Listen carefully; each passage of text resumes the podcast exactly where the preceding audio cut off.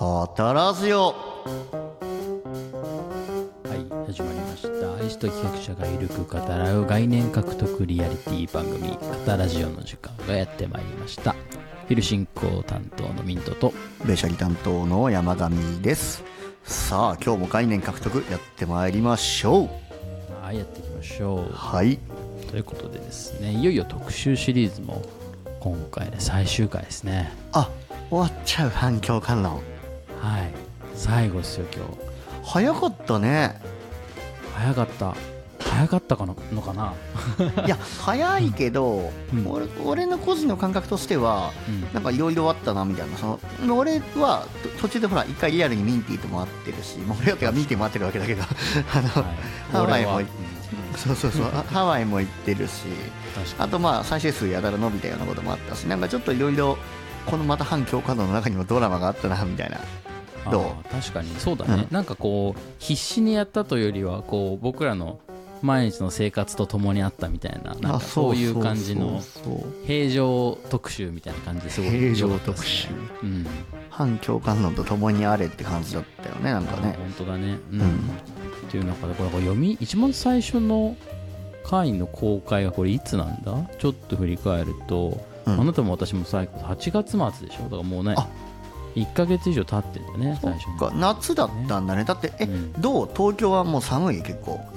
いやちょうど今週入って涼しくなってきたって感じじゃないですかね。一緒か、俺も今日初めて長袖着てみたんだよね。ずっと半袖短パンだったんだけど、上だけ長袖にしてみた。もうちょっと寒くて。はいはいはい。そうだよね。ちょっと肌寒い感じも一瞬ね朝晩あったりしまあすけど、そうそうそうそう、うん季節の変わりも感じるというところでいいですそうねだね。うん。はいはい。はいでは今日もね盛りだくさんなのでね、えー早速お便りのコーナーから行ってみたいと思います、お便り紹介のコーナはい、まずはお便りのコーナーでございます。ーはい。はい、えーラジオネームポンタさんからのお便りです、はい。えー山上さんミントさんこんにちは。こんにちは。いつも楽しく配信聞いております。ありがとうございます。はい、前回、あこれタイミングがちょうどね、入れ違っちゃったけど、前回がボリューム4だったってとこなので、あそっかそっかそっかボリュームねうん。ボリューム4、共感は病であるのエンディングは、えー山上さんの実体験や大脳と小脳のお話など、えーこれまでの特集の総まとめみたいになって、ちょっと感動してしまいました。あ確かに。あれ面白かったよね。そううんねうんうんで今回の特集は、えー共感に否定的な方の本でしたけれど、うん。えーお二人は共感して良かったことありますか？というお便りでございます。はいお便りありがとうありがとうございます。ポンタさんありがとうございまありがすとうございます。はい。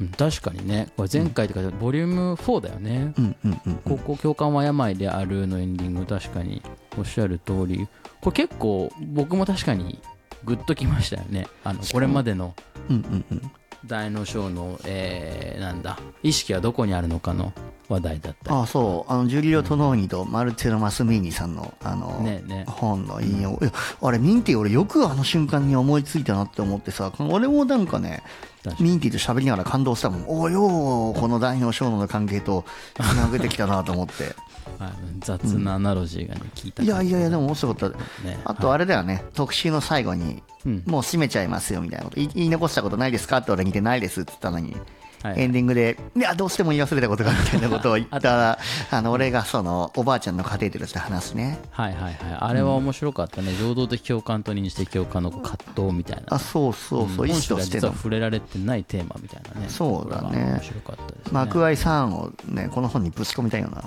確かに。気分ですよ。はい。ということですけれども、はい。はい。はい改めてね、質問に戻りますと、はい。2人は共感してよかったことありますかというのがですうんね、ポンさんの質問ですけれども、山上君どうですか？いや面白い質問ですよね。だってこれ、確かにこの本読んでると共感はずっとこうディスの対象というか、はいはいはい共感のいいとこ一つもねえじゃんっていうスタンスで最初から共感に包括的な攻撃を仕掛けられてるわけだから あまあこのね包括ね的な今後そう。まポンタさんみたいにこう共感どこがいいねんってなってしまう気持ちは分かりますよね、うん。うん、共感いたしますこれに関しては。はい。うん。でまあ良かったことどうですか？まあそうだね。俺が共感してよかったと思うのが、うん。まあ多分ミンティ俺の日記って見たことあったっけ？あのー以前ね山上君うちに来てくれた時に携えてやってきてくれてすっげえ分厚い本あそうそうミミズの貼った字がいっぱい書かれてるそうそう本 の当ね。はパラパラと見せてもらったことあります。そう。本当ね俺しか読めない、まあ、ある意味かなりあの情報機密性の高い日記ではあるんだけど。暗号化されてるよね。そうそうそうそうそうそうそう。であれが結構俺自分、あの10年日記なんだけど。ああそうなんだね。そうそうそう。10年か。それすごいそう。なあれをね俺感情日記って呼んでて感情ってのあったこと書く日記って面白くないまあ面白くないわけじゃないけどまあ普通にか、ただの記録じゃん。はいはいはいはい。で俺は感情っていうそのポッと出てきては消えていくこの歌方をこの現世につなぎ止めるっていうはもうなんていうのもうエジソンが研究してたこの霊界固定装置みたいなそういうようなものとしてあの日記を捉えてて。なるほど。うん、で、まあ、あの日記読んでもらえると分かるけど、俺はそういう感情をつなぎ止めるとかいうぐらいの人間ですげえ情動的な人間なの、実は。こんな特殊そうしながら、すぐに共感しちゃうし、あの今日も俺、子供の島次郎のアニメ見ながら泣いたし、そういう、うんちょっと深くは聞かないですけど。そ泣けるんだよ。そう。すごい俺、共感しちゃう。でこの良くない共感をしちゃう人間なんだけど、はいはいはいはい。でそんな俺が何が良かったかというと前俺以前の収録で、そのへこんでる時にその共感せずにいいアドバイスをくれる友人関係がいいって話をありましたね。したじゃん。うんうんうん。その一緒にへこまれても困るぜみたいな話を、まあ、ちょっとこの特集でしたけど、まあ、よくよく考えるとそれはもちろん間違いないんだけどうんうん。結局それってのはその情動的共感によって得られたその確固たる絆があってこそのものなんじゃないかっていうふうにああなるほどね。思うわけ。なるほどね。いきなりそこに到達できないじゃんかよって話ね。そうそう。あの一緒にこう友人と沼に落ちた経験だったりこう一緒に天に舞い上がった経験っていうのはもう何にも変え難い絆であって、まあ、それは思い出になると。だ日記に書くべき書くようなお宝の思い出になると、それこそが人生の宝だから俺がそのなんだろう共感してよかったことっていうのは俺の自分の人生でもうはい。日々このまあこの反共感論の特集でこんなこと言うのもどうかと思うけど俺は共感によって日々こう宝を得てるかなみたいな。おなんか山上君珍しくいいこと言ってる珍しくてそう。面白いね。あそうかそそうう。そうか。あの日記の名前は感情日記なんだね。あ俺感情日記と勝手に名付けていろいろ書いてるいいね。あちなみにねこれね岸くもっていう話で言うと、はいはいはい。僕もあの手書きの日記じゃないんですけど、うん。まあデジタル上でその自分の思ったことを記録してるんですけど、はいこいつのタイルトルが僕は真逆で、うん。思考主義考える。思う考えるの主義で思考主義っていうタイトルで自分のノート取ってたんで、はい。全くアプローチが逆でおもろいなつまり認知的共感をはい。の練習をしてるってことでしょまあ練習してでまあまあそうわかんないけど現象としては。感情をうん。排してうん。何がこう頭に浮かんできたかっていうところを書いてるっていう何を考えたか日記みたいなやつがあるね僕あの面白いね、うん。まあ、確か俺もミンティにそれちらっと見せてもらったことあるけどなんかああ最初見た時ああこれ難しいこと書いてんだと 思った記憶はあるけど。全然アプローチが違うの面白いね。そうそうそう。だから俺のその共感してよかったことはやっぱそういう日々の喜びだよね。もうなんかまあ結局俺は情動的共感なしでは生きられない人間かなと思っちゃってる。そうそうそうそはあはあ。いやこれもうここで締めたいい。やいやいやいやどうですか？ミントさんはどうなんですか？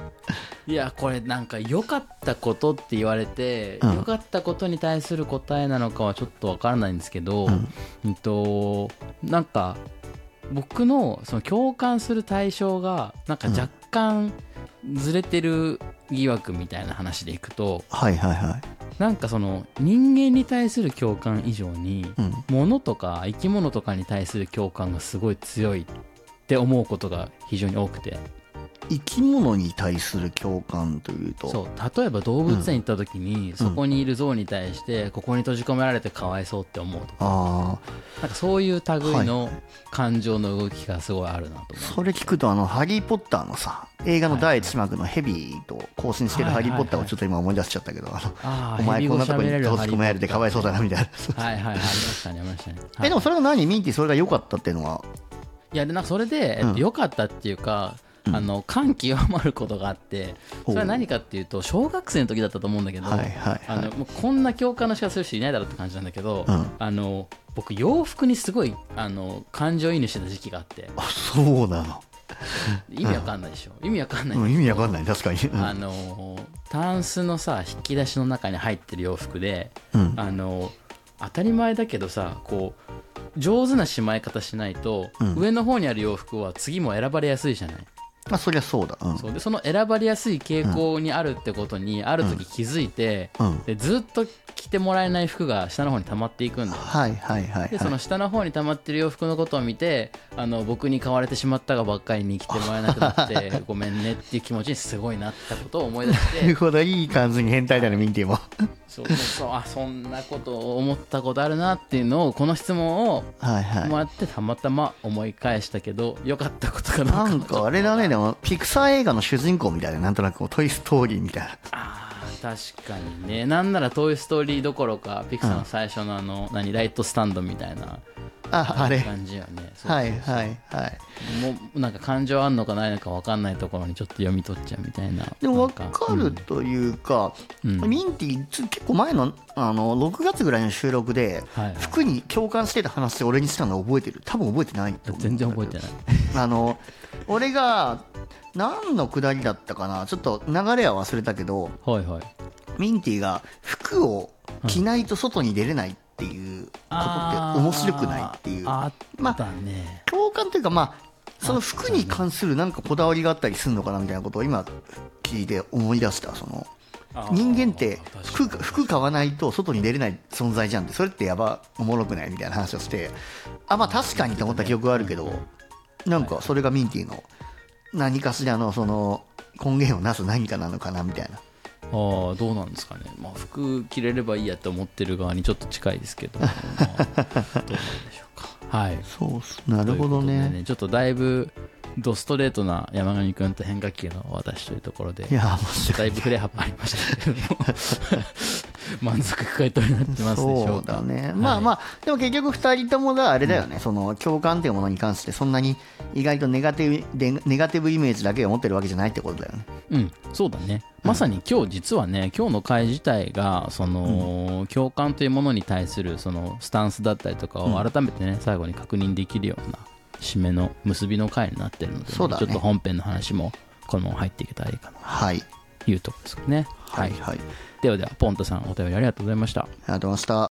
した。語らずよ。あなたも私もサイコパス。はい。過去一サイコパスいただきましいやー悲しみ込めたサイコパスが悲しんでいいのか分かんないけどこれで最後かってもう私もぐらいでちょっとうるっときちゃって危なかった今た。もう言えないんじゃないか。もう言えないんじゃないかともう言えないよねだってもう次の特集違うもんねだって はい。ということですね、先週に引き続き本編に入っていきたいと思います。今週の特集6回目ですね。はいいよいよ6回目にして最終回結局6回かかっちゃったね、最初なんか3回ぐらいでやるみたいに出なかったっけ？いや、そ3回はね、さすがに言ってない。今回は僕らもう、あの保険貼ってたから、あそっかそっかそっかそっか。4、5回だったはずだよ、そうあそっかそっかそっか。まあ結局6回やけど、プラスね、1.5回ぐらいになってるね。まあ、はい。伸びるのは、まあ、ある程度想定してるよね。我々はいつも、うん。まあまあ、いいんじゃないでしょうか。はい。はい。ということでね、改めてテーマを振り返っていきたいと思いますが、えー今回の特集のテーマは、あなたも私もサイコパスということで、えー反共感論という本を読んでおりますけれども、えーこの特集ではですね、社会一般にポジティブなイメージとセットで語られることの多い共感について、えーその功罪やネガティブな側面にも光を当てながら、えー僕らの中の共感概念をアップデートしていきたいと思いますということですね。はい。はいということで、えーテーマ本をですね複数回に分けて読みながら、えーお互いの感想をシェアしていくというスタイルでございます。はい。はい。改めてじゃあ本の紹介いきましょうか。はいお願いします。はい、えーちょっとね出てきましたけれども今読んでる本がですねポール・ブルームさんという、えーイェール大心理学教授で、えー道徳心理学の世界的権威であります、えー方がですね、うん2016年に書いた反共感論という本を今読んでいます。うんはい、で今回はですね、えー最終章の第6章「理性の時代」を読んでいくわけですけれどもこれでね、えー全部ですねトータル6章プラス2つの幕開があったので、まあ、いよいよ最後の章とはいいうところになります。はい、ここまでどうですか？6いやー。章ということですけれども。最後の章のテーマがさ暴力と残虐性じゃなくてよかったよねこうなんか。確かにね。うん。そう。第5章がねあのもう今から振り返りますけど暴力と残虐性あそうという。ところでねそこからの振れ幅といったら。理性の時代っていう名前でなんかしっかり締めてくれそうな雰囲気でよかったなって。はいはいはいはいはい。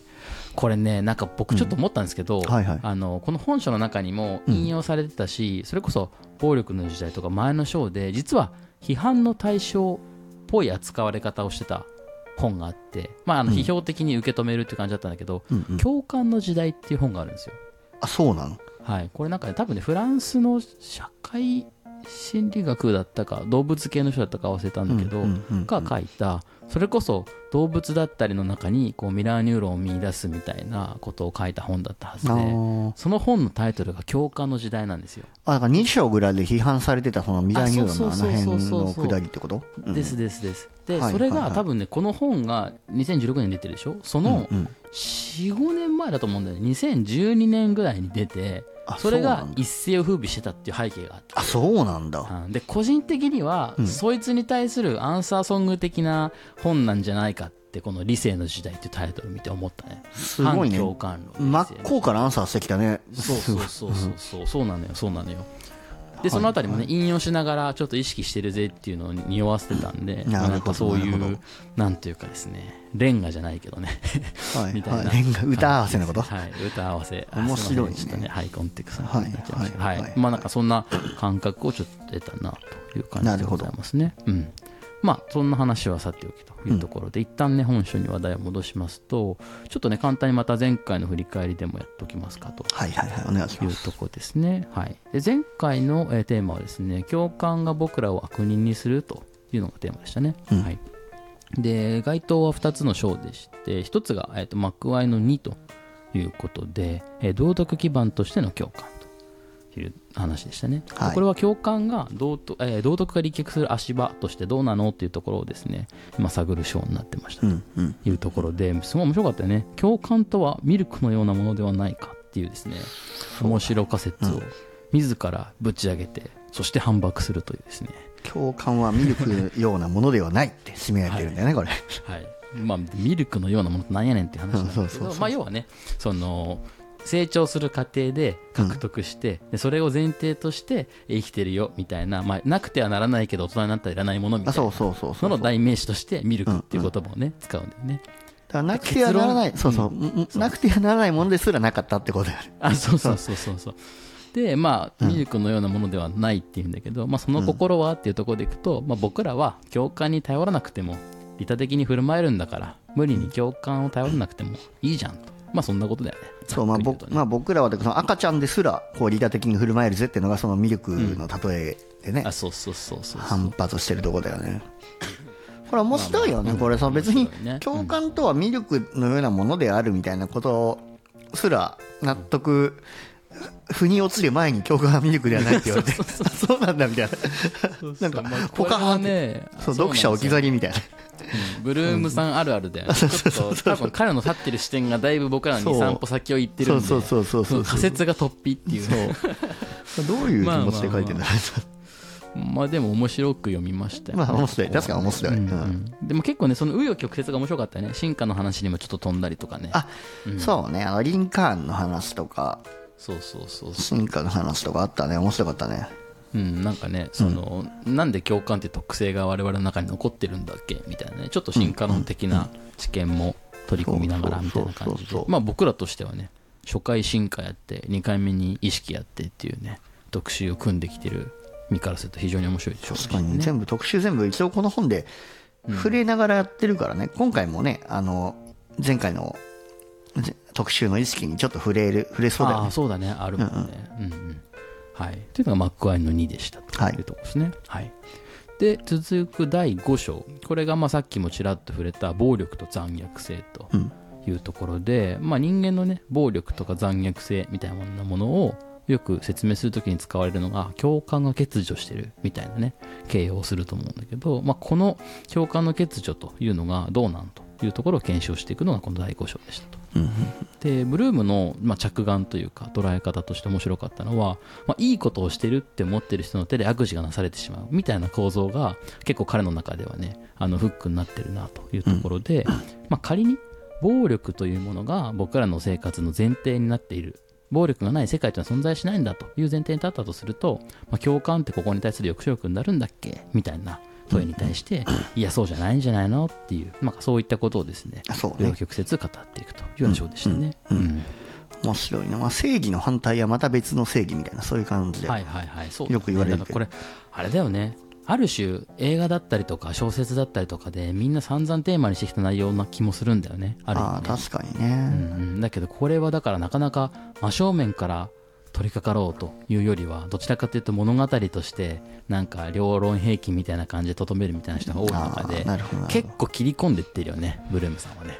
まあ、結構攻めてるね確かに。攻めてるよね、うんうん。ここまでなんかこのここのテーマに切り込んでいくってなかなか勇気いるんじゃないかなと思いな。がらしかも出てくる言葉も結構ね、非人間化とかさ割と過激な問題に関して結構扱ってるよね、はいはいはいそうだね。うん、いやいやいやというのを経てははいい、じゃあそれをどう克服できるのかというのがですね今回の第6章になるわけですけれども。犠牲の時代。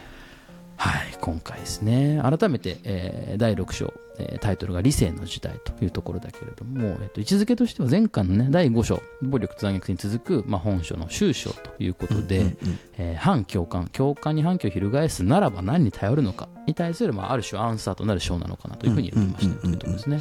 うんで、これちょっとね、あの内容を読む前に、一応エクスキューズ入れておくと、あれだよね、最後、新約聖書、旧約聖書に対して反駁内容があるので、もしね、クリスチャンの人とか銃の人いたらごめんなさいっていうところがね、先に断っておきたいポイントです、ね。別に僕らがそう思ってるわけじゃないんだけど、うん。この本でそういう部分があるから、まあ、しかもこれも別にポール・ブルームがじゃなくてこれはスティーブン・ピンカーさんがそう思ってるだけだから。ねまあ、引用の引用なんだけれども、まあ、ちょっとそういうシーンがありますよというのは、えっと、はい冒頭ね、あの一応触れておきますと。ですね。はい。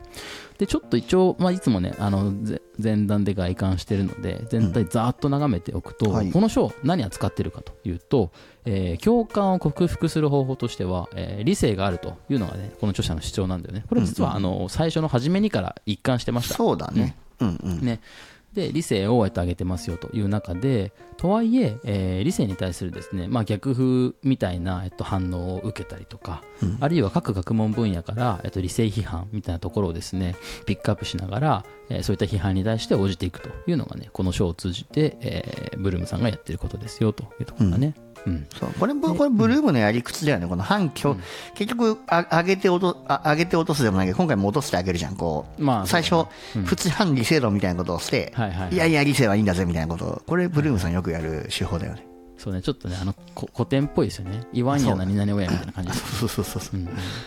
まあそうだね。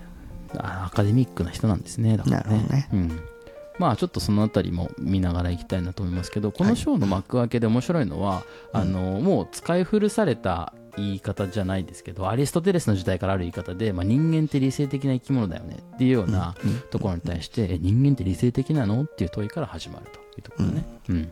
でいわゆるなんかその古典的な、あのー書物では理性って結構称賛されてるという一方で、え最近の特に心理学とかの領域だと結構人間って非合理的じゃんとか非理性的じゃんみたいな、なんかそういう知見が結構積み上がってきてるよねとうん。いうところをまあ紹介するっていうのがこの本の冒頭なんだよね。そうだね。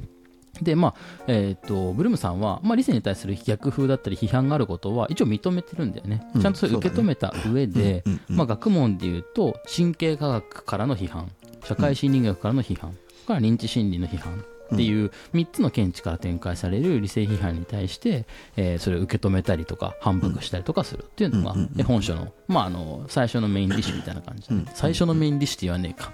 前菜だな、実際だね。はい、という感じです。うんで一応この理性の欠点ってこんなとこあるよねっていうのを、まあ、ちゃんと補ったり認めたりする一方で、こんなとこで理性って大事じゃんっていう理性の重要性についても確認するっていうのがね、うんうん。この本の、えーこの章の後半のテーマになっていくというところだね。うんで結構まあ僕らもあの勘違いしないように進めていきたいんだけど知性っていうね近接ワードが出てきたりとか それから自制心っていう、まあ、これ理性とどう関係あるのみたいな、まあ、近接する概念みたいなのを登場させながら、うん。えこういった場合には理性って大事だよねとかこういった場合には理性って失敗するよねっていうまあ分析を踏まえてあの面白い結論を導くんですよね。でこれちょっと先に先出ししちゃうと理性がちゃんと機能するシーンってどこかっていうと、うん。えーかけられてる期待が大きくって理性の重要性が増す領域では理性は正しく機能する。っていうですねテーゼをぶち上げるんですね。難しいね。わかりました？まあでも理性の重要性が増す領域では、それは理性はまあ機能するだろうと思ったけどね。そうなんだよ、まあ、この言いっぷりみたいなところは結構身も蓋もないような気もするし、うん意外とこんな言い方する人いないなっていう主張で僕は結構おもろいなと思いながらなるほど。はい、読んでたんだけど、うん、なんかそういう言い方をするんだよね。それなんでそんな言い方してるのかとか、まあ、そのあたりはちょっとこの後掘っていければなとはいはい思うわけですが、まあそれが、えーある種ブルームさんが理性に対して思ってる主張ですと。いうところだね。で、まあ、これを普通の人も利用できるようにするためにっていうところで、え3章だったかなであの効果的利他主義っていうキーワードがこれはさっきちらっと言ったうん。ピンカーさんね、だったりとかが主張してるあの主義なんですけど、まあ、この、えーある側面を見直すと普通の人でも、まあ、なんかその理性の中にこんな希望を見出せるんだみたいなところが、まあ、最後あるんじゃないかなっていうところに期待をかけて、まあ、章を閉じると。なんかなんかそんなような展開をしてたかなと。いう感じですねこの章は。そうだね。はい、うん。というところで、まあ、ちょっと理性に対して希望を見出すそんな章がこの第6章だというところですね。はい、そうだ、これなかなか難しいよね。この理性がそもそも何かってこの理性の定義が結構の章を通してなかなかしづらいっていうのがちょっと思ったなっていうそうなんだよね、まずそっからなんだよね。そう、理性って何ぞやっていうふうに。思ってしまわない？これ。うん、で一番最初の問いをじゃあちょっとあえてピックアップしていきましょうか。はいはいはい。まず一番最初にこの章でピックアップされるのは、人間は理性的な動物なのかという非常にでっかい問いなわけですけれど、まあ、これに答える上で、あれだよね今山上君が言ってくれてた理性って何なんっていう話を触れざるを得ないっていう感じなのかな。ああ、なるほどね。うん。あこれを俺理性というのかどうかと俺は疑問ではあるけど一応この例えで言うと、うんそのクォーターパウンダーっていうマックのマクドナルドハンバーガーの人気商品があるじゃない。はいはいはい。あ事例で紹介されてたやつだね。あそうそうそうそう、んんんありましたね。クォーターパウンダーって商品でクォーターって4分の1って意味なんだけど、はいはいはいはい。それに対してライバル会社の A&W って会社が、サードパウンダーっていう あの商品出したのはいもうギャグだよねそうそうそうそう。で、冷静に考えれば、サードってさ、3分の1だから、うんクォーターより量多いじゃん。はいはいはいだから、サードパウンダーの方が売れて叱るべきじゃん。量多いんだから。まあまあ、同じ円だとしたらはいはい、売れて叱るべきじゃん。もともとの意図はクォーターパウンダーが4分の1しかないのに、3分の1もあるって言いたいって意図でサードパウンダーってつけたんだよねもともとはね。そう。それで、この本で定義される理性のない人たちは、その、サードって3だから4より少ねえじゃんっていう。はいはいなんとなく3って、サードってそのクォーターより少なくねってなんとなく思っちゃって、はいあの、全然みんな買わないっていう、それが理性のない行動ですよっていう。要は、ちゃんと考えれば、3分の1と4分の1だから、3分の1の方が多いじゃんって、ちゃんと考えればわかるのに、ちゃんと考えないから、まあ、ニアリーイコール理性がないから、はいはいあの、3分の1の方が少ないと思ってしまいますよっていう風な例え話で定義されてるこの理性っていうのが。そういうことだよね。だからここで言ってるのは、えー今サードパウンダーとクォーターパウンダーの比較でいくと、直感とか情動に頼ってこのどっちが大きいみたいなことを瞬時にジャッジしようとすると結構判断誤ると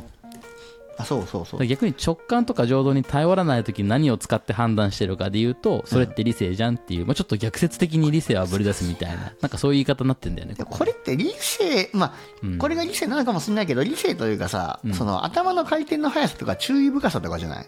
うん、うん、そうそんな気もするよね。うん。まあ、それイコール理性なのかもしれないけどうね。ん、確かにね、確かに。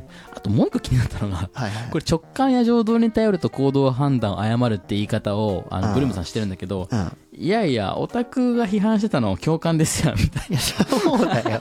そうだよ。まあちょっとあの突っ込みたくなる気持ちをここら辺で抑えられなかったみたいなやつだよね。うん。さらにごめんさらに突っ込むけど直感にまあ浄土は分からんけど、直感に頼るとっていうけど、もはや結構医療現場カテーテルなんて割と直感でこう操作していかないと、はいはいはい。あのむしろ考えすぎるとあの、誤ってしまうことが全然多々あるからこう直感に頼ると本当に誤るのかってこともちょっとここまで俺は出かかってる。なるほどなるほど。そう。これ面白いですね。これ面白いですね。これちなみにうん。ちょっとだけ脱線すると、このはいはい。直感や情動に頼るみたいな話でいくと、うん。あの僕えっと、今の仕事になる前前職のお仕事の中で、あえっと、そのなんだろうな。あアプアプリだったりとかウェブの UI、いわゆる UI って言われてユーザーインターフェあース。はい画面の設計とかどういうふうに情報を置いたらいいかってことを考えるお仕事をちょこっとしたことがあはいってはいはい。その時にあの UI ってやっぱり直感的であることをすごい求められたりするんだよね。あーあ例えばねこの iPhone とかのこうあそうホーム画面みたいなこういっぱい並んでるああいう感じ？このボタンを押したらホームに行けるってみんなが分かるとかさ、左か左上の三角を押したら絶対戻るってみんなが思ってるとかさあるじゃない？大事なんかそういうのをちゃんと適切に配置していくってことを考えるっていうのがあってその時にそのちゃんと画面が設計されてるかどうかをフィードバックする上でのなんか一個の価値観としてあの寝ぼけた頭で考えててもちゃんと操作できるのがいい画面だみたいな評価の価値観があったのよ。面白いね。そのことを思い返すと、うん。直感とか情動に頼って行動してる非理性的な人でも操作できるのがいい、えーユーザーインターフェースだみたいな言い方ができるなっていうのをあちょっとねこの話を聞きながら思った。だからそれでいくと、あの理性的かどうかあるいは理性が大事かどうかって話とは全然別軸で、うん。サードパウンダーってネーミングは直感的じゃないからダメじゃんっていうのはなんか普通にあるなと思いながら。あーミンティがもしこの A&W の開発チームにいたらサードパウンダーという名前はつけないと。あおそらく。そうそうそうなんなら日本のマックで売られてるなんとかダブチとかの方がよっぽど。エグッチとかね。うとかのはもしかしたらよっぽど直感的かもしれないなとか思いながら。確かにね、まあ、この言ってるの、このポール・ブルームさんも言ってるけど、割と群衆、大衆はその割とその理性がない側のその人として書かれてるじゃん、だからそういう人たちに売り込むときは、やっぱりこう直感的に反応しちゃうものを売った方がいいのかもしれないよね。確かにね。確かにね。だそれでいくとあの、もう一個論点があるとするとさっきその、寝ぼけた頭でっていうのも結構大事だなと思ってて、わかる。これ,、うんそうこれ何かというと、あのある特定の個人が常に理性的だったりとか、常に非理性的だったりとかするわけじゃないっていう話が書いてあるよね。あるんだよね。のどれぐらい理性的かみたいなことがそのば変わりますよっていう、それは。そう変わるし例えばお酒飲んでも変わるし、あそうそうそうそう。そうそうそう。だ多分医療現場でもそうだしあと航空機業界とかでもねフールプルーフっていう言い方があったりするけど。あるあるある、フェイルセーフとフルあフェイルプルーフでしょ。セーフとかねフルプルーフとか、要はそのアホなジャッジをしても死なないとか。あ、そうそうそうそう。いうふうにそもそも制度設計する方が大事じゃうんそうそうんっていう考え方はね意外とその仕組み作ったりとかデザインしてる人のサイドからすると結構ねあのよくある考え方だったりするねそうそうそうだな、点滴のこのつなぎ口が違うとか、そういうのは結はい医者とか看護師さんそそもそも1年目でもミスらない、そうそうそうそう、ね絶対こうつながんないよみたいなことはよくある。そうだね。だからそなんていうか設計上そもそも失敗が起きないようになってるあそうそうそうそうそうそう、確かにね。だからそういうなんか考え方からすると、ややあのブルームさんはなんなんというかハードボイルドなっていうか、ね。古き良き理性をこうちゃんと称えているタイプの方だっていうのがなんか伝わってくるところはあるよね。うん。いやーちょいやその今の脱線で感動したわなるほどその寝ぼけた頭で操作するって面白いね、うんうんうん。確かに俺もベロベロに酔っ払っても別にスマホ操作できなくならないしね。確かに。なるほど。あそうそうそう。それは面白い例えだよね。はいはいはいはい。うんでなんか今のあの話を支えるかのように引っ張られてるのが、これなんかちょ何度か触れたかもしれないけどダニエル・カーネマンさんっていうね、うん。あの認知心理学者の書いた「ファストスロー」っていう有名な本前から言ってたよねミンティね、うん、彼はあれですよノーベル経済学賞かな？取ってる人ですけど。あそうなんだ。そうそうそう。なんか人間の認知プロセスには2つのシステムがあって、システム1とシステム2あると、うん。でほとんどの処理は、えっと、このあでそのシステム1は直感的で早い判断をするためのシステム、うんうんでシステム2は熟考するシステムでゆっくり判断をするシステム、うん。で人間のほとんどの判断をシステム1に依存していて2が作動することめったにないよ。意識しないと作動しないよみたいななんかそういうことについていろんな事例をピックしながら紹介してる本があって。これは何？脳科学的に言ってるってことじゃなくてそのダニエルさんがそう思ってやってる、あえっ、と脳科学というよりは、うん。えっと脳の中身は一旦ブラックボックスと置いた上で、うん。えっと、あれだね、行動経済学とか、ある所定の状況を置いたときにどういう選択をするかっていう選択の結果を見るみたいな、はいはいわゆるその行動観察系のあなるほどね。実証系の学問だっていう認識で僕は見ておりまして、なんかそういう事例とかをピックすると、まあ、要は、えっと、さっきのね人間は理性的な動物なのかっていうところでいくとこういう知見を引けば引くほど理性的じゃない人間の側面があらわになるよね。なっていうのがあのブルームさんも認めている、ん。えっと、人間の、えっと、本性の一側面だとうん。うん。いうところなんだよね。でとはいえ反共感論って理性の存在前提にしてるじゃんっていうのがブルームの主張ででここでブルームさんの、えっとやってる理性の定義ってちょっと僕は素敵だなと思っていてうん。これ理性の定義してたの見えた？僕もなんかさらっと書いたって読み飛ばしそうだったんだけど結構いい感じに定義しててえどこどこどこ？あのねブルームさんが言ってる理性の定義はうん。同じ間違いに陥らない心理的な能力を理性と呼ぶのだって言ってて そんなこと言ってたっけ？これはなんか絶妙なラインに球を放り込んできたなと思って、なるほどね。今言ってたみたいなそのアホな判断しちゃうみたいなところはあり得ると、あー。でもそれをあ起こりうるんだと認識してそこに陥らないように自分の行動を制御できる能力のことを理性って言うんだって言ってて。身の鉄を踏まないスキル。まあはい、はい、あのアクロバティックな定義だけど、まあ分からんでもないということをちょっと思いながら。なるほど。うん、一回はいいんだね。うん。そうそうそう。いずれにしても、えー、と今の世の中の潮流が、うん。えー、と反理性的、うん。むしろ理性的じゃない人間の側面がいっぱい明らかになってきてるってことは、うんブルームさんも認知してて、で若干だから時代の主張だったりとか流れと逆行してるっていうのは本人も認めた上で、うん本人の言葉でもけ結構ね強い言葉でそこの逆行っぷりが書かれてるんだけど、理性的熟慮の中心性を論じると哲学的に無知心理学的に粗雑政治的に怪しいと見なされかねないって辞任してるんですよ。なるほど。なぜならダニエル・カーネマンがさっき言ったような認知システムのえーことでノーベル経済学賞を取ったりとかうんうん。なんなら、えー情動的な判断の方が人間の中で優位だみたいなことを、うんまあ、どんどんねいろんな研究者が上げていくから、なるほど。うん、むしろそっちが主流じゃんってなってる中で、うん。やっぱ反響翻してんだよね。うんうんブルームさんは。うんさすがっていうことを、はい、辞任してるよっていうまずそういうジャブをですね冒頭で打ったと。うんいうのが、この人間は理性的な動物なのかっていう問いに対するなるほど。この章での回答という感じだね。うん。いやでも結構面白い切り口だよねこれはね。あそうだね。確かに確かに。うん。そうそう。で結構ここからの指摘も面白くて、でブルームさんって結構その反共感論的な主張をあのいろんなさ、あのー雑誌だったりとかで寄稿してると。その中でなんかまあ読者からいろんなね批判だったりとかコメントが寄されるんですよっていう紹介もあの体感的にあーあったねあったね。ね、感じてる中で、あのまあ、理性について、えっと、理性大事じゃんってことを言った時に、まあ、こんな指摘があったと。えー彼は、まあ、共感について論じるこれニューヨーク・タイムズの寄稿だったかな、そうね。うん。うん。まあ、ある結びの文章の中で、まあ、一歩下がって客観で公正な道徳を適用する能力を人間は培うべきなんだみたいなことをですね結びで書いたと。うんうんうん。でそうすると、まあ、もちろんその前の内容は反共感論的な内容を主張するものだったから、うん。そこに対する批判が来るかなと思ったら、うん。実は今の結びの文章客観で、客観的で公正な道徳を適用する能力っていう部分に客観で公正な道徳なんかあるんかいっていう指摘がめちゃくちゃ来たっていう感想を書いてあって、うんなるほど。これが面白いなと。いやこれまさに俺もでもこれは思わなかったでも確かにこの人だってさうん、客観で公正な道徳性に関してはもう無条件にあるものとして定義してるじゃん。はいはいはいはい。でこれ読んだ時に俺そのパスカルのさ、はい。その疑い続けた時に、その最後に残るのは疑ってる我らみたいな哲学第一法則だっけ？えっとデカルトね。デカルトかごめんごめんごめん、はい。デカルト。無知よ。エセインテリジェントしちゃった。そう。そうあれを思い出してさ結局最終的にこの客観的に公正な道徳性を定義してやんないと結局何も土台がないところでこの人の理論が瓦解しちゃうんだろうなっていうふうに思って、はいはいはいこれはもうなんか俺はもう優しさ読者の優しさでこれは認めてやるかっていう視点で読んでたんだけどどどう、はいはいはい、あいやなんかその気持ちもすごいわかると、で、うん。ここまで一緒に読んできた中で、うん。あれだよブルームのあの傾向としては、うん。あのとにかく正義を追求したがると。で正しさのよりどころを探したがるっていうのが、まあ、あのブルームさんの傾向としてはあったというのは理解で、でここに対して僕らもそう思ってたじゃん。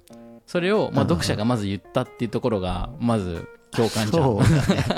ある意味ね。しかもちゃんと書いてくれたんだねこれ。でそこに対するブルームの反応は僕はあの一定理解できるものだと思った、で、うんうんえーっとこの著者の主張をちょっとピックアップすると、えー客観的で公正な道徳に対義語があるとすると、主観的で不公平な道徳じゃん、あ書いてるよね。うん。うん。でそれを好むのかって言われたら、まあ、確かにちゃうなっていう気持ちになりましたっていうのが僕僕の正直なあの読んでる中での気づきまあいわゆるあの入り法ってやつだよね。はい。数学の。そうだね、うん。はい数学 数学の入り方ですね。そうね。だね。まあはい。確かに。まあ確かに。これ言われるとまあ確かにだけど。うん。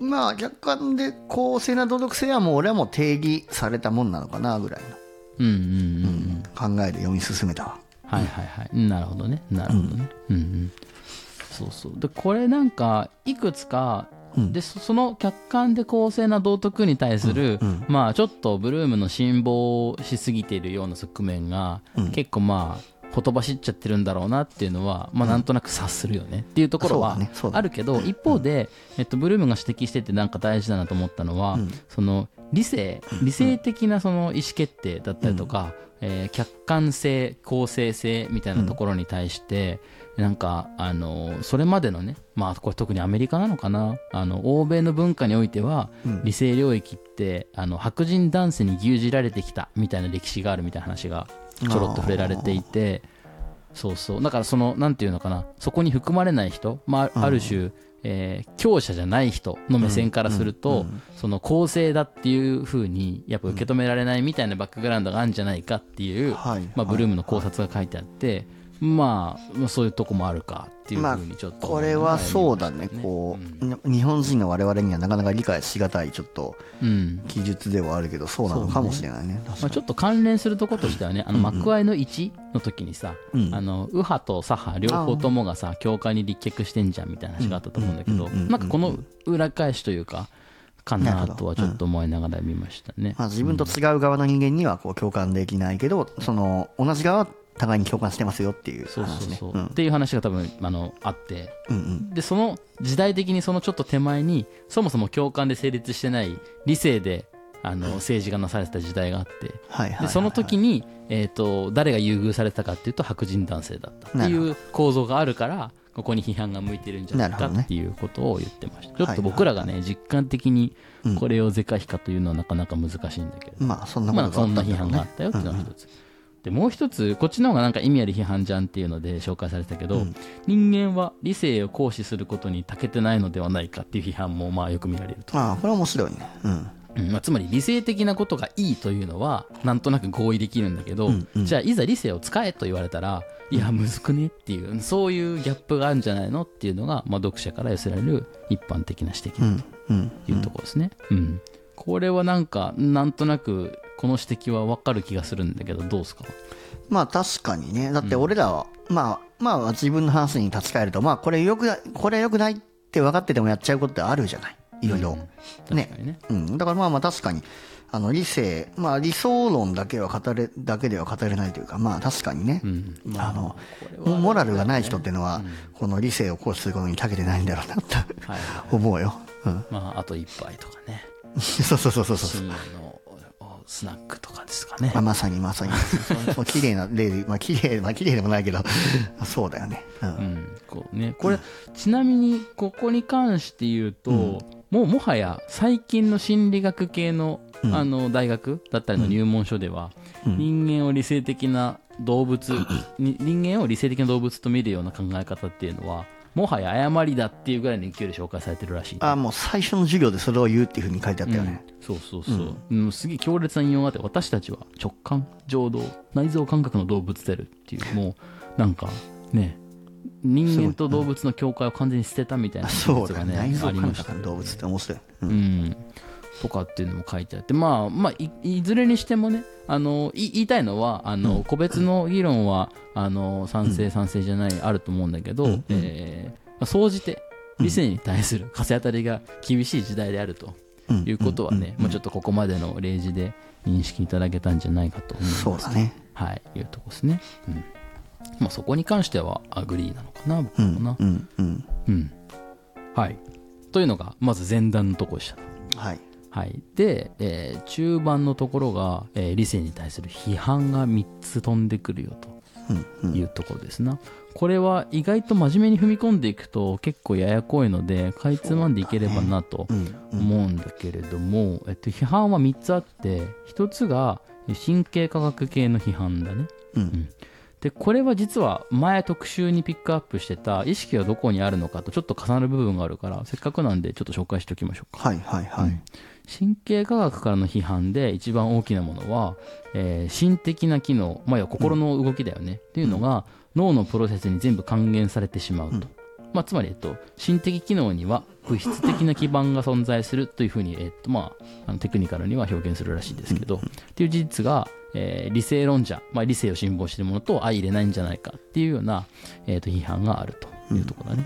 でこれはちょっと前回の特集聞いてくださってる方だったらもしかしたら思い返せるかもしれないですけど、えー意識はどこにあるのかの時にね、えー脳みそってただの物理的な物体なのにどっから意識生まれてくんのみたいななんか素朴なねあのトノーニさんのあの原体験みたいな話があったと思うんですけど、あれ結論から言うと脳と意識が別々にあるとか2つの分かれたものとして存在していてそれをつなぐ何かがあるみたいな考え方じゃなくて、うん。物理のレイヤーと機能のレイヤー別々じゃんっていうふうに捉えようぜみたいなそういう提案だったっていうふうに受け止めてんだけど。あそうだねそうだねそうだねうんうん。そうそう。そうするとだからどっちかでどっちをどっちかを100%説明できるわけでもないが関連性はあるが、かといって全く別物ではないみたいなね。ああそうだね。この絶妙な距離感っていうか、うんなんか最近のその脳だったりとか心的機能についてのあの研究している学者さんはなんかその絶妙な2つのレイヤーを使い分けながら考えてるのかなみたいなことをね改めて再認識するところだったねこれはね。そうだね。ううん。んでちょっと先に結論からいくといや別にり脳の心,、えーじゃあ心的機能が脳のプレスに還元されるかどうかってこと自体は、実はそんな重要ではないっていうのが、えーこのブルームの結論なんだよね。あそうだね。うん。で、えーっとまあ、物質から構成される物質に全部仮に還元されるからといって、人間が理性的であるっていう主張を、えー彼らがすることに全然脳神経科学との発見との矛盾はないよっていう要は主張をあれだよねその車を運転する上でうん。このアクセルとかブレーキの仕組みをする必要はあっても、そのエンジンのその力学とかを我々が理解する必要ないじゃんっていうあそういう感じだよねだから適切な考えるべきレイヤーで考えようぜって話あそうそうそうそう、まあでもあれだよね。それを考えてる過程でジュリオ前作のそのジュリオ・トドーニさんはセレブっちゃったのにこのポール・ブルームさんはここさらっと流してるよねうんまあそうだね。まあこれがまあ学者としての立場の違いなのかもしれないですよね。あ確かにね。うん、はい、彼はね生理学系だったもんね。うん、そうそう。神経生理学者だったっけはい。そうですね、うん、というところで、まあ、ちょっとここで、あの仮に概念獲得ラジオなので、うん。僕らもあの使えそうな概念を1個ピックアップするとするとうん。脳が物理的な、脳の物理的な存在がどうあるかみたいな議論を保留にした状態で心理学の研究をすることに何ら問題はないよってことを、まあ、明記してんだよね。あそうだね。うんうんうん。彼は。ブルームさんは。で僕はこのスタンスはおっしゃる通りだなと思った。ああ確かにね、うん。だ脳のその物理的なメカニズムがどうであれ、うんあのこういうインプットでこういうアウトプットが出るっていう心理学の研究スタイルを別に変える必要ないよね。それは間違いない、これあれだよね。あの前回のあの収録で話したさ進化と思いやりのは関係に似ているよね。こうなんかあ確かにね,確かにね、思いやりのことを意識して進化したわけじゃないけど思いやりってものはあるんだぜっていう。うん。別に思いやり気にして生きてきたわけじゃないけど俺らが思いやりあってもいいじゃんってその主張と結構似てるなっていうふうにはいはいはい、はい、思った、確かにね。そうそうそう。そううんうんそのあたりは確かにおっしゃる通りかもしれないね、うん。構造的にちょっと似てると。そうだね。うんであと2つの批判は、もうぶっちゃけここで紹介するほど面白いかっていうとそんなこともないんだが さらっと触れておくと、えっと、2つ目が社会心理学系の批判ですよと、うん。で社会心理学は例えば人と人との相互の影響とかを踏まえながら、えっとまあ、心理プロセスについて探求していく学問だというところなんだが、まあ、ここでの批判っていうのは意識が、えーとコントロールできる制御可能な範囲っていうのは限定的じゃんというような、えっと、指摘があってでこういう指摘があることによって理性の客観性とか公平性がちょっとまあ揺らぐんじゃないのっていうところが心理社会心理学からの批判としてあると、まあ、例えばなんかそこに漂っている匂いによって選ぶものが変わるとか、うん。環境の色によって選択の選考が変わるとか、うん。なんかそういうもののことを言ってるんだが、まあ、ブルームさんが言ってるのは、えーこういった研究結果がの再現性は結構低いと。うん。かつ、えっと、コントロールできてる条件が結構少ないけかわ、えー少ない割に現実世界は結構複雑じゃないかということを言ってるんだよね。うんうんだからまあちょっと研究の結果は結構断片的にはあるが、うん。まあ、実際の実社会で、えー適用できるほどの制度じゃないんじゃないかみたいななんかそんな話をしてました。あそうだね。うん。ここの例え結構面白かったけどねこのラリーという名前の人がローヤーになる可能性とかゲイリーという名前の人がジョージアに住む可能性が高いっていうデータがあるっていうのは結構面白かったけどね なんていうかうんちくのレベルで面白いやつだよね。あそうだね、ちなみにあのこの例えで俺ちょっと昔聞いた話で思い出しちゃったのが出席番号早い人の方が大学合合格率がいいみたいな話知ってる、はいはい。ああ、ありますね。これだからあれでしょ、あのーなんていうか、月、誕生月占いとかと同じような話でしょ？あまあ占いというかまあまあ占いよりはもうちょっとこう根拠があるかもしれないけどまあまさにそそんな感じだえでもそれこそ中国のさ、駅とかさ、なんかさ、占いとかさ、そうそうそう、なんか結構それに近いじゃない？確率論的な話だったりあそう確率そう確率論だね。確率論うだ、ん、例えば、えっとは早生まれの人がさ、うん。やっぱりさ自己肯定感が下がりがちとかさああるまあまあそうそうだよ。だってまあスタートラインの時点でねちょっとねあの生まれるわけだからね。先に出てるみたいな話とか、なんかそういうこととあそうだからそそれと同じだそういう領域をで、そういう域を出ないってことだよね。だからここで言われてるような議論っていうのはね、そうそうそうそう。うん。一定の相関関係あるだろうが、だからといって何が説明できるんだっていうふうに、まあ理性とは関係ないぜってうんいう話考えるとって話だね、うんまあそれはそうだって感じだよね、うん。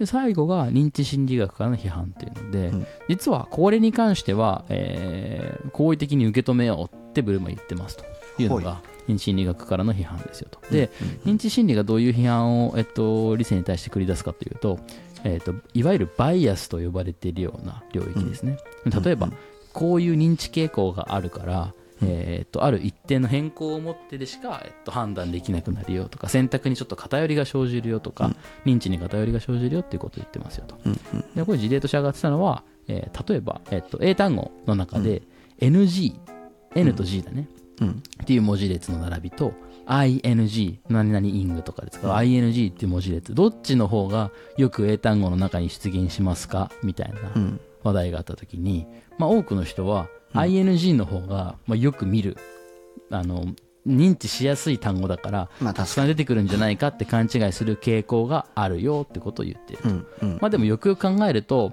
NG っていうのは ING の中に含まれてるから、どう考えたって NG の方がたくさん出てこざるを得ないんだよね。まあそうそうだな。うん。みたいな、えー話があってこれをベースレートを無視する特性っていうのを紹介しましたと、ベースレート何かっていうと別にどっちが出現率として高いかっていう推論の手前にそもそも構造的にこっちの方が多いとか少ないとか。うんっていうのがあのロジカルに分かっちゃうものっていうのを人間の認知は無視しやすいよみたいな特性があるんだ、うんみたいな、ねね。うん。事例をピックしてたと。いうのが一個あったね。うん。まあだからこういう事例をピックしながら、まあ、要はそれはまあ確かにありそうだと。うん。いうところを受け止めつつ別にこれ理性に対する批判なのかようわからんよねみたいなところで、まあ、ちょっとパッと散っちゃってるよねこの問いに関してはそうだね。これはまあ人間の認知機能の問題だからこれは理性があって関係ない。うん、そうそうそう。っていう感じだね。でただなんかここで面白いなと思った説明が一箇所あって、うんはいはい。でそれははい何かでいくと,、えーっと僕らは大抵醜い人よりも可愛い人を好むと、おおあったね。うん。でこれと同時に、えー醜い人よりも可愛い人を好むというこの選考が道徳的に間違っているということを認識することができるみたいな言い方をしていて、うん。あのこの言い方はあの多分ブルームが言いたいことを結構端的に表してんだろうななるほど。というところを思いましたね。うん、確かにね。だから可愛い方を選びがちですよ。でこれはある種バイアスの話じゃないですか。うん。だけどじゃあ例えば、えー醜い人と可愛い人がいた時に、まあ、例えば、えー採用のプロセスにおいて、うん。えーどちらかそこでバイアスをかけることが、まあ、是か非かって言われると、まあ、どっちの方が公正かっていうのはなんとなくみんな判断できると。うんそれは理性ってことだね。そう理性ってことだね、うん。でこの関係性をちゃんと批判的に議論できるということが大事だってことを、まあ、ブルームは言ってると。まあ、そういうことを書いてましたね。うん。わかりやすい。うん。分かりやすいがやっぱりすごい優等生的なんだよね、うん。まあ確か はい。というとこでした。にはい。ここまでどうですかね。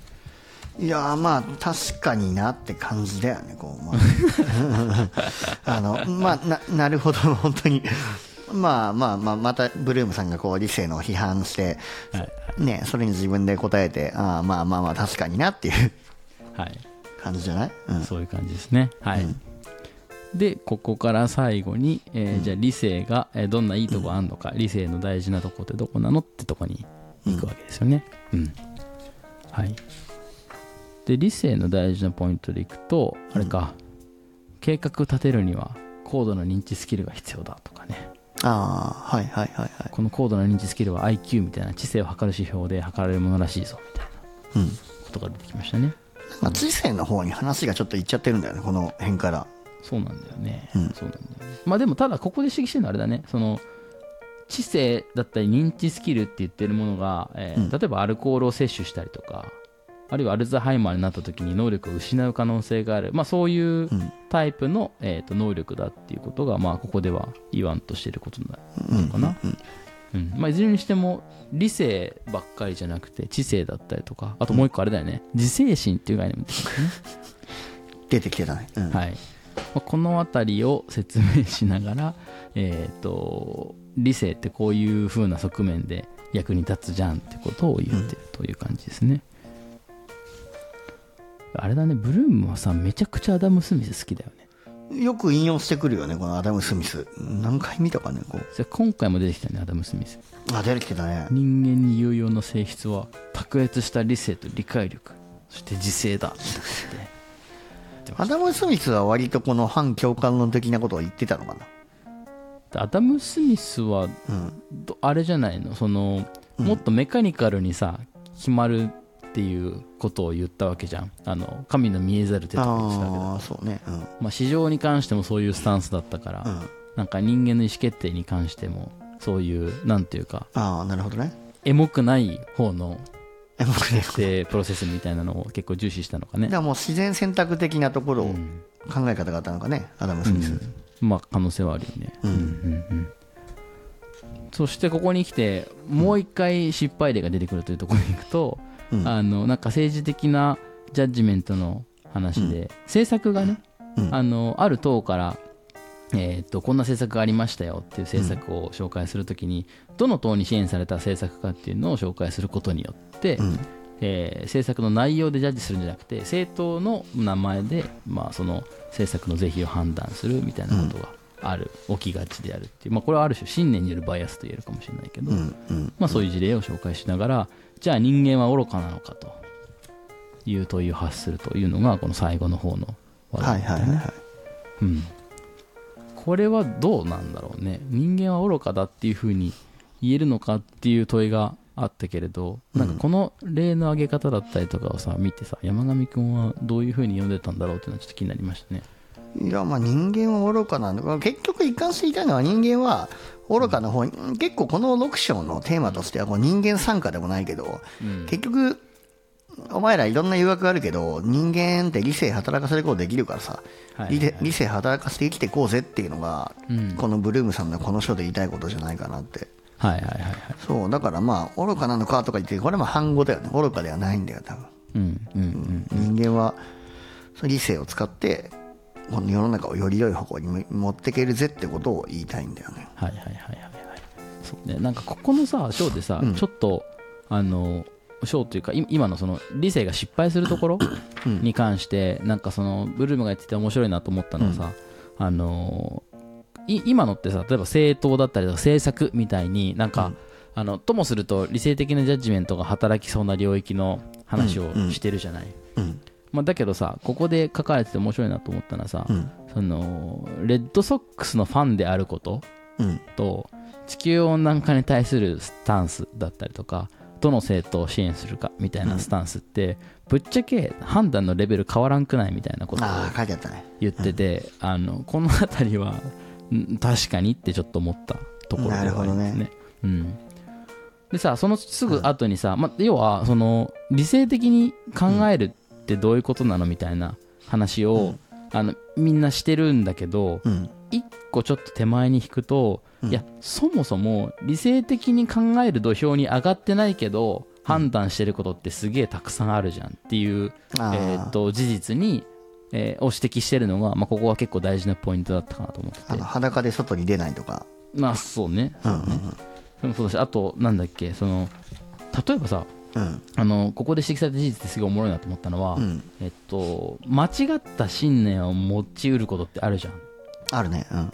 例えば今地球温暖化をしているっていう主張をする人としていないっていう主張をする人が例えば分かれるとか、うん。うん。それから進化論は、まあ、多くの先進国では認められてるけど、うん。ある特定の宗教と相反することがあるとかさ。で進化論なんて嘘だって言ってる人がいたりとかさ、みたいな結構け結構さあのファクトがありそうなものに関しても信念が分かれるみたいなケースがあったと。うんうんうん。でじゃあ信念が分かれたとしてうん。その人の行動の結果に大きな変化があるのかでいうと察して影響を与えないじゃんみたいなあことがなんかここでは紹介されててーそれがそそれよりもだから入り卵の作り方を覚えてない方がその行動に影響を与えちゃいますよあそうっていそうそうそうそう。引用があってそうといいかに実用的な知は大事だけど、実用的ではない信念って別にどうでもいいかみたいなうん。なんか話をなんかカラッと言ってんのがこの このショーのなんか不思議で面白いところだなと思い結局な何を言いたいんだろう？結局理性をこう、理性参加しといて、はいはい。結局でもそのじ実用的じゃない理性は大事じゃないっていうふうに言ってるけどこれはな何のためにこんなことを言ってたんだろああ何のために言ってるのかだよね、これなんかさ別に実用的ではない理性う、うん、が大事ではないとかって話じゃないんじゃないかな。あーまあそういう理性もありますよっていう例示をしてる。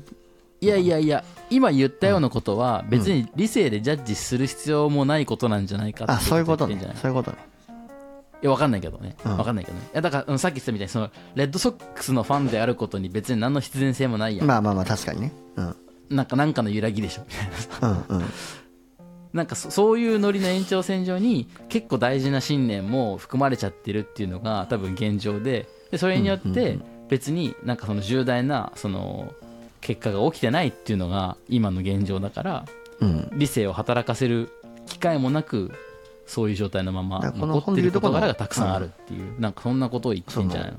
理性の行使が本当に重要になるような場合ではないっていううこと。そうそうそうそう、うん。うんなるほど。っていうのを言っててあ、ん。なそういうことを言いたいのねって思ったのが僕はここでは面白くって。これがあの、一番最初に紹介した、えっと、冒頭の,、ね、あの概要でも伝えたけどあの、逆に言うと理性の得意領域っていうのはそこにかけられてるものが大きくって理性の重要性が増す領域では理性が正しく機能するっていう言い方をしていて、何も言ってねえじゃんって一回読むと思うんだけど、ん。今のそのファクトの確認とか、えーそのレッドソックスのファンであることと変わらんやみたいな指摘を踏まえてここを読むとまあそういうことなのかっていう気もすると。まあいろいろこうねじゃないじゃないじゃないした後に言ってるわけねこの。そうそうそう。例えば何か重大な判断をしなければいけないという状況に置かれている中で理性を使うとか、まあ、具体的に言うとこれ家を買うべきかどうかとかどんな仕事に就くべきかとかどんな学校に入るべきかみたいな、まあ、それ明らかにそのジャッジメントは大事で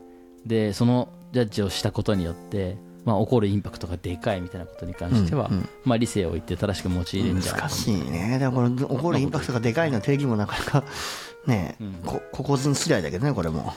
そうなんですよ、そうなんですよまあということで非常にですね、な何を言いたいか混迷を極めてきているという感もあるわけですが、難しいよね。うんはい。まあ、ととにかくこの章では理性の肩を持ちたいというブルームの、まあ、主義が貫かれるわけですね、うんうんで一番最後のポイントというか論点があれだね。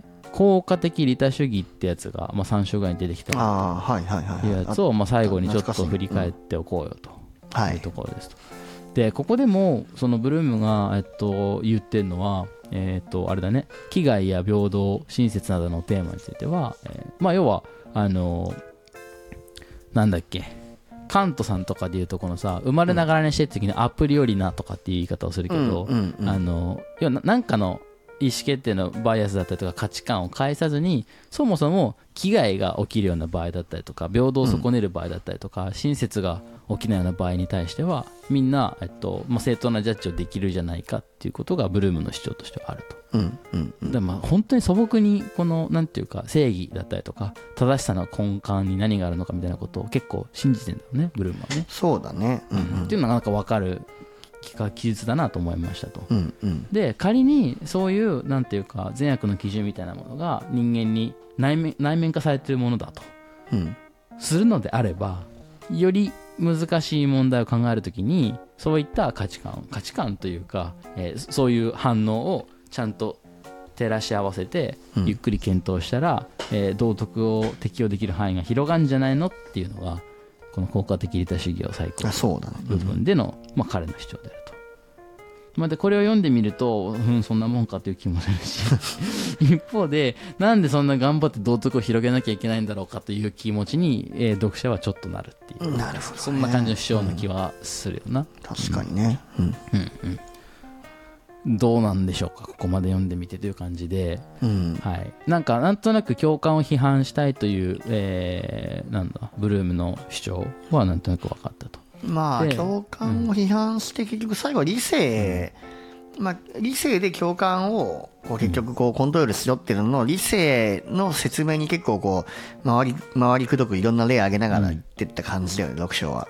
そうだねそうだね。うん、うんうん。でそのなんか多分うん。彼の言いたいことを彼が自分の言葉で言えてないっていう問題があるんじゃないかって僕まあ、は思って引用しすぎ問題ね。そう引用しすぎ問題があって、でちなみにこの6章で一番大事なことを言ってるところは、えー何度も引用されてるスティーブン・ピンカーさんからの引用なんだよね。個人的にこの引用はすごく重要な引用だなと思ったんだけどうん。ちょっとちょっと読んでいいですかこれ？あ、お願いします。はい、えー旧約聖書は隣人を愛せよと言います。うん、そうねと。うん。で、新約聖書は敵を愛せよという。まあ、私たちを目視しますよと。で、隣人や敵を愛せば、それらの人々を殺したりしないはずだというのだが、えーとここでの道徳的推論であるように思われる。まあ、要は、えーキリスト教圏では隣人を愛しなさいというと。うん。で、ユダヤ圏では敵を愛しなさいというふうに言う。うん。これは、どっちのケースも愛する対象は違うけれど、うん。まあ、愛することによって、えー争いが起きなくなるんじゃないのってことが、まあ、暗に言われてるわけだよね。うん。そうだね。で、引用に戻ると、うんえーしかし、率直に言えば、私、あ、これ私ってのはそのピンカさんです。ピンカさんは、敵は愚か、隣人すらも愛していない。うん。ならば、たとえ愛してなくても、隣人や敵を殺してはならないと教えた方が良いんじゃないか。ってピンカは言うんだよね。実利的だね。はい、非常に実利的です。その愛を介さずに説明せよと言ってるわけだ。なるほど。うん、で拡大されたのは共感の及ぶ範囲というよりは、えー、諸々の権利が及ぶ範囲である、まあ、つまり、えーなんだ攻撃したりとか暴力的な行為を働いてはいけないよっていう対対象を共感じゃなくて、愛とかじゃなくて、うんえー権利という概念で拡張していきなはれやと言ってるわけだな。そうだね。うん。でこっから先は僕は結構ドラマティックで好きなんですが命ある存在は自分といかに疎遠であろうがいかに異なっていようが危害や搾取から学ばれてしかるべきだという責務の念が発展したのだということで、まあ、これは要はあの道徳の概念がいかに発展したのかみたいなことを、えー愛とか共感という概念を用いずに説明するとしたらっていうピンカさんのね引用なんだけれどうん。ここに、えーブルームの言いたいことが書かれているということが本書の問題な気はするんだが。まあ、一番の主張を引用で終わらせちゃってるってことだよね。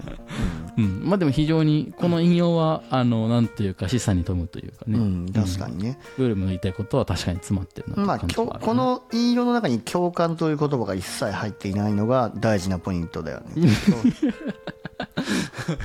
はいはいはい確かに確かに。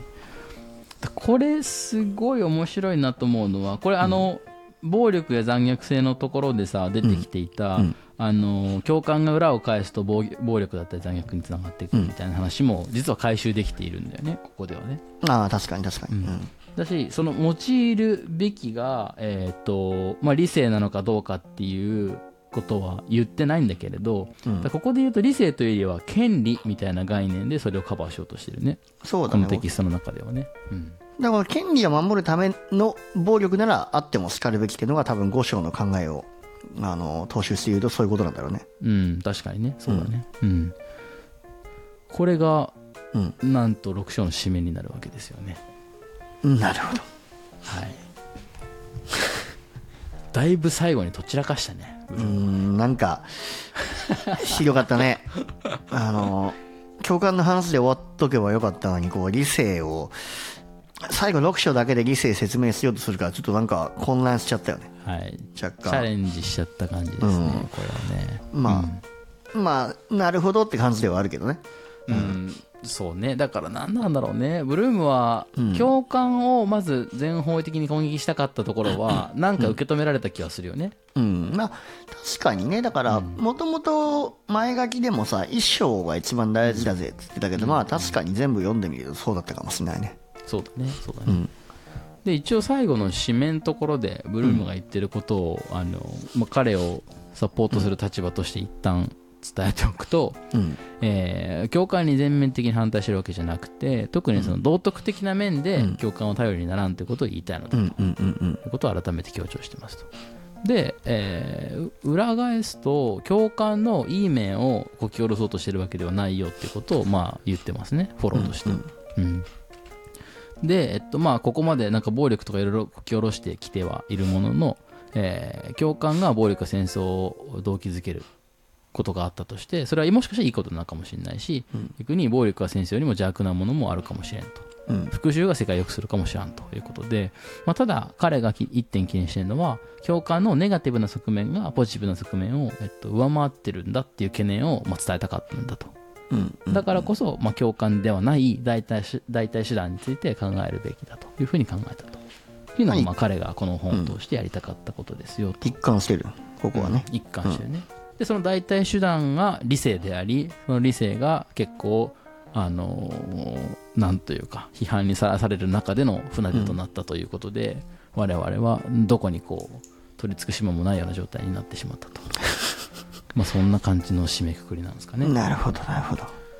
あこれ例えばだから理性じゃなくて権利っていう風に締めて、このピンカの主張軸に展開したらもうちょっと通りが良かったのかね。ああ確かにねこう綺麗にまとまりはした気がするね権利で締めれば。うん、ね。まあ逆に言うと僕らの話せるネタは増えたよなこうの、ん確かにはい、というのがですね6章のテーマだったわけですけれども、どうなんでしょうか山上さん。いや難しかったね。てかもうなんかあの、いろんな方向に結構発散しててこうキャッチアップするので、なかなかこう手一杯になっちゃったな6章に関しては。そうね、うん。なんかちょっとネタが多いね。うんなんかいろんな人が出てくるしいろんな例えが出てくるしなかなかね難解ではないけど、まとめるのが難しい章だったんじゃないでしょうかね。どうどう？6章。そうね、理性を使わないと読めない章でしたあねなるほど。うまいことまとめたね。いそうだ。やーうん。多半的にそういううん気持ちですかね、だからその直感的に入ってくる部分は少ないよね。だからそれがあえっ、とうん。いや今みたいな言い方をすることによってより、あのなんていうか僕らは弾かれてしまってる可能性があるんだけど。まあでもうん。もうちょっと伝えやすい書き方はあるよなっていう気はしながーうら、んまあね。まあ、あーでも5章までで結構この人の言いたいことが伝わって6章はなんかもうおまけでもないけど、はい。そういうようなイメージになっちゃったかなっていう。うん。まあ、ちょっとそういう側面は、うん、拭えないなはい。はい。というところで、まあ、ちょっと6章は理性の時代がやってきたのかまだ夜明けって感じなのか怪しいところでありますけれど。もそうだね、ううん。んまあ、少なくともブルームの、えー挑戦。ないしはブルームが持っていきたいその論の方向っていうのはちょっとつかむことができたかな。そうだね、うん。うん、いうところですね。はい。うん。はい。では、ちょっと全体の振り返りも兼ねてエンディングでやりますかね。はいじゃあエンディングいきましょう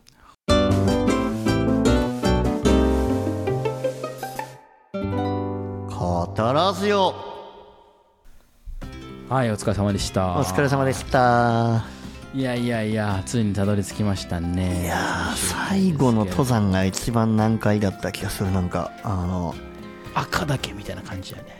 最後クイッと上がるみたいな。赤岳そんな感じなんだ剣岳もそういう感じ。あそうなんだよすっげえ雑かもしれない。ゆるゆるときてグッと上がっちゃう感じねうん、最後が切るってやつですけれどもまね。あでも登ったねうん、登ったね。うんまあ概念は獲得できた気がするでもこのまずこの共感に対して反対するってことがそもそもできなかったからさこの本読むまで確かに。うん、どう？獲得した？そうね。その共感に対するスタンスもそうだし、うん。あとは共感みたいに一般的に受け入れられてる概念に対して、あの疑ってみるというスタンスは、まあ、うんすごく、あの僕らも参考になるなと思った。それも面白いね。であとはなんかその、うん。彼のうん。なんていうか論の展開は結構癖があるというか、うんうん。あの批判から入って持論を展開するみたいなスタイルが各所で展開されてたじゃない、ああそうだねそうだね、うんうん。これのなんかそのメリデメみたいなところがちょっと浮き彫りになったっていうのは僕としては学びだったかな。まあてかダーウィンしかりトノーにしかりこのブルームしかりさ、やっぱこう筆の乗せ方にみんな癖があるよね。やっぱこの人の、その論の展開っていうのがやっぱそれをそれがこうなんていうか読んで入ってくるだけでもうん、うん面白いというか。そうだね。そうだね。うんうんそれもなんかねあんまこういうアカデミックな本をさまとまって読むことなかったからそれもちょっといい勉強になるなっていうのはうんうん正直,、な感想だわ。うんそうだね。だからあのダーウィンのあの初動というかうん。前半のどちらかというとあのパニックがねあの溢れ出て出た頃の ダーウィンのスタンスとちょっと近いというか。非常に防衛的なんだよね多分ね、うんうんうん。だ多分これはもしかしたら、そのちょっと僕この学問領域に明るいわけじゃないから分からんけど、うんうんうん。主流派じゃない人があの、うん。反旗を翻そうと思った時に、まあ、取る戦略としてはこうせざるを得ないみたいな、ね、側面があるのかもしれない、まあ確かにウィンティ最初に言ってたけどこの道徳心理学って学問が今までのなんかそういうものを批判していくようなそもそもがこう批判がベースの学問だって言ってたもんね。うん。そうね。そうね。うん。そういう側面もあるのかなっていうのはちょっと今回読んでて面白かったうんかもしれないですね、まあ、今回の概念に関してその結局俺一番やっぱ大事なのがこう情動的共感と認知的共感って分類だと思ってて。はいはいはい、で結局これをうん。勉強というかこのインストールして何をしたくなかったかというと歴史を勉強したくなったの。おおそそのの心は。いやそのパールハーバーでも思ったんだけど情動的共感って概念を知ってみると、あうん。この支配者たち情動的共感を巧みに利用して戦争に行ってるとかそういうことが分かる？だから、はいはいはい。なんかその歴史をより一個上のレイヤーから上上っていうのは本当にこう支配者層のレイヤーが見えてくるようになったからはい。なんかはい。ああこいつうまいこと情動的共感利用してるなとかいう見方で歴史をもう一回最初から勉強したい。なんかあいろんな事件が違った目線で見えてくるんじゃないかっていかもしれないうそう。だからまさにこれが概念念獲得するってことなんじゃないかって今自分で思いました。ああなんか素晴らしいまとめですね。いやいやなんか今のところに関連するところだとさ、さっきのさ、あの人間は理性的な動物かどうかみたいな話をさ、うんうん。してたところの中で、うんうん。あのユーザーインターフェースの話が出てきたじゃない？フェイルプルーフとかさ。ああ言ってた言ってた。うん。なんかああいう、あれって多分、えー、と物のデザインプロダクトのデザインとかそれからインターフェースのデザインみたいな世界の話だと思うんだけど、うんうん。あのよくあのヒトラーの時代のプロパガンダとかの,、そのデザインっていう話もなんか実は研究の対象になってたりしててどう大衆の心を動かすかっていうこともさ、まあ、今言ったようなさデザインの対象に入ってくるあなるほどね。みたいなさ領域がなんかそういえばあったなっていうのをなんか今の山上くんのコメントを聞きながらふと思ってだから一般的な人はどちらかというと理性を全開で働かせて受け止めるというよりはどちらかというと理性を抑えめで、まあ、なんなら寝ぼけた頭で受け止めるわけじゃないですか。あなんかそういう頭で受け止めている人に対してうん。何かこう行動を促そうとか、うん。ある特定の思考を促そうと思ったらこういう表現になるよねとかこういうメッセージになるよねみたいな話にもなんか今回の話から裏返すとつながるなと思って読んでいったところがちょっと面白かったかな。うん現代でいうとまあコピーライターとかそういった仕事になってくるんかね。確かに。そのコピーライトはうんいかにこう情動的共感に訴えかけるかみたいな、桃太郎。桃太郎ね。あの僕のお父さんは桃太郎に殺されましたみたいな。鬼の子供の。鬼のやつね。はいはいあれとかもすげえいいコピーライターだって話をさ前回か前々回でしてたけどさあまさにああいう仕事が情動的共感を巧みに利用する仕事なんだろうね。いやー罪深いですな罪深いね。罪深いよね。うんうんでも見えるようになったよね。そういうのが。ああ使ってるって、うん。罪深いって分かるようになったのはうん成長かなって、まあそれを意識して使うということは非常に理性的な態度かもしれないですね。理性的だけどこれそれ悪用しちゃダメだなこう理性的に使うことが大事なのかもしれないね。は情動的な共感を。いいかにサイコパスに落ちずに。あそうだないやーそうなるとそうなればなるほどだけどなんかうん。どこに立脚するのかっていう立場はより一層危うい感じもしてきてまたスリリングな気持ちに確かになりますね。確かに結局今ね。回のストーリーをさ、あのうん。通じて僕らがキャッチできたのは、何が正しく何が悪いかみたいなさ善悪の判断基準ではなくてうん。それがすでに僕らの中にあるってことを前提にさ情動的共感とか理性的共感認知的共感をさ活用していけるかっていうどちらかというとそっちの使い方の方の概念がやっぱ僕らにとってはニューだったわけなんで、確かにね。うん、ここまでいってもやっぱり僕らの立脚する価値観がどこにあるべきかみたいな話はねもやっとするとか残るそうだよっていうのはまたいいとこでもあるけどね、うん、確かに。読んどころは結局見つからなかったわけだ。そうそうそうそう。っていうのはまあちょっと面白いところだったかな。うん、いやー面白いね。ねはい、ちょっと改めて全体サクッとだけ振り返っていくと、はい。一章が他者の立場に身を置くということで、うん。さっき山上君が指摘してくれた、えー認知的共感と情動的共感っていう2つにそもそも共感は分かれるのであるうんうというん事実のインストールから始まって、うん。えー他者の立場に身を置くっていうのはこれまさにねその情動的に共感するときに起こることだよね。うんうん。まあ、そういったがい、えー、とものの見方を通じる、えー考え方っていうのが実は危ういんじゃないかと。うん。いうことをですね2章3章で、えーひたすら、えー、と攻撃を仕掛けてきた。